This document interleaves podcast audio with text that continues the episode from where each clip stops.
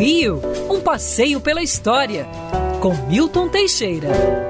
Amigo ouvinte, dia 20 de janeiro de 1977 era inaugurado o Aeroporto Internacional do Rio de Janeiro, que hoje se chama Aeroporto Maestro Antônio Carlos Jobim. Esse aeroporto foi concebido em 1966 pela empresa Hidroservice e a sua pista de pouso com mais de 3 quilômetros era, à sua época, uma das maiores do mundo. Hoje você tem várias pistas com esse tamanho e até maiores do que essa, mas na época essa bateu o recorde. Era a única pista que podia receber o superavião a jato Concorde, verdadeiro foguete e que, aliás, chegara um ano antes ao Rio de Janeiro. A pista já estava pronta, fez o primeiro voo Paris-Rio de Janeiro. Então, o Concorde chegava a 2,4 da velocidade do som, é superior a qualquer avião comercial, comparável aos jatos militares da época. Então, por isso, durante muitos anos, o nosso aeroporto era chamado prosaicamente de aeroporto supersônico. Finalmente, depois da morte do maestro Antônio Carlos Jobim, nos anos 90, ganhou o nome atual. Foi ampliado quando da Rio 92 e quando no início do século 21 também, quando a realização da cúpula dos líderes de chefes de Estado.